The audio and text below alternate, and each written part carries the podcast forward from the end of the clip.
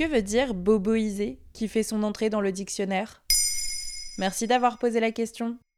Le dictionnaire, en plus de constituer une trace de l'évolution de notre langue, témoigne aussi de changements sociétaux. C'est pour cela qu'en 2023, le Larousse et le Petit Robert accueillent des mots tels que Covidé, qui désigne une personne atteinte du Covid-19, ou éco-anxiété, pour parler de ce mal-être causé par la peur du changement climatique.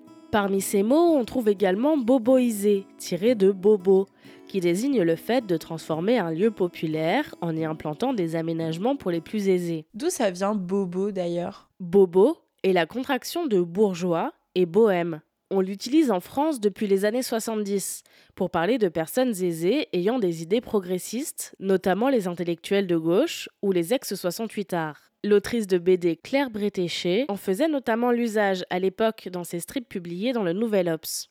Je veux dire, il faut être cultivé pour être bourgeois, voilà. Donc, comme tout le monde veut être bourgeois, tout le monde veut être cultivé. Et ça vous fait rire? Bah, c'est comme ça.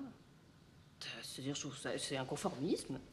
Après avoir disparu pendant quelques temps, c'est dans les années 2000 que le mot bobo revient dans notre vocabulaire. D'ailleurs, il entre dans le Larousse en 2004. Là, le mot prend une connotation plus péjorative, comme on peut l'entendre dans la chanson de Renaud Les Bobos, sortie en 2006. Ils sont une nouvelle classe après les bourges et les prolos. Pas loin des beaufs, quoique plus classe, je vais vous en dresser le tableau.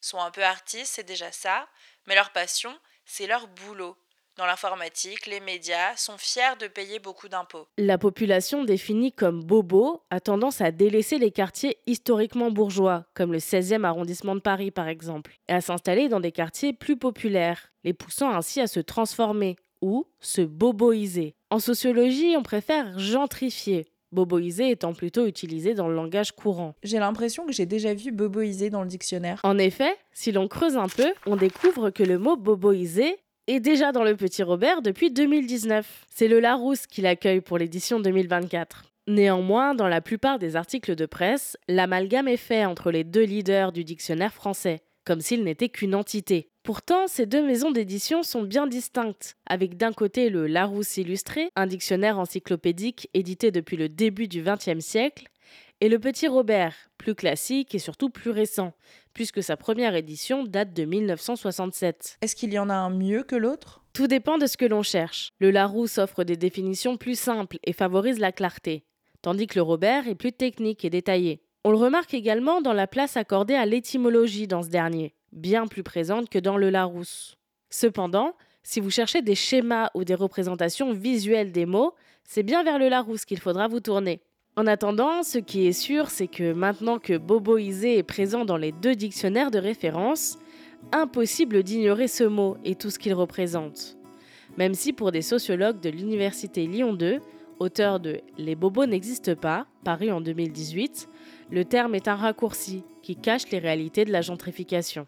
Voilà ce que veut dire boboiser. Maintenant, vous savez. Un épisode écrit et réalisé par Mayel Diallo. Ce podcast est disponible sur toutes les plateformes audio. Et si cet épisode vous a plu, n'hésitez pas à laisser des commentaires ou des étoiles sur vos applis de podcast préférés.